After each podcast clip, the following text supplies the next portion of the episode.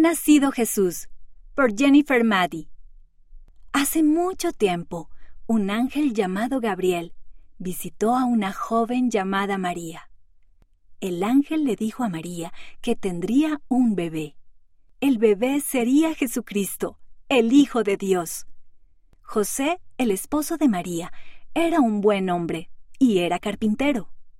José y María fueron a la ciudad de Belén.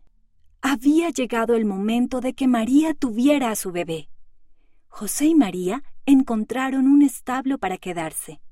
Un ángel habló a los pastores sobre el nuevo bebé, y los pastores fueron corriendo a verlo. En el cielo brilló una estrella nueva. Los pastores se sintieron muy felices de ver al niño Jesús. En la Navidad celebramos el nacimiento de Jesús. Puedes leer este relato en Lucas capítulo 1, versículos 26 a 31 y capítulo 2, versículos 1 a 20.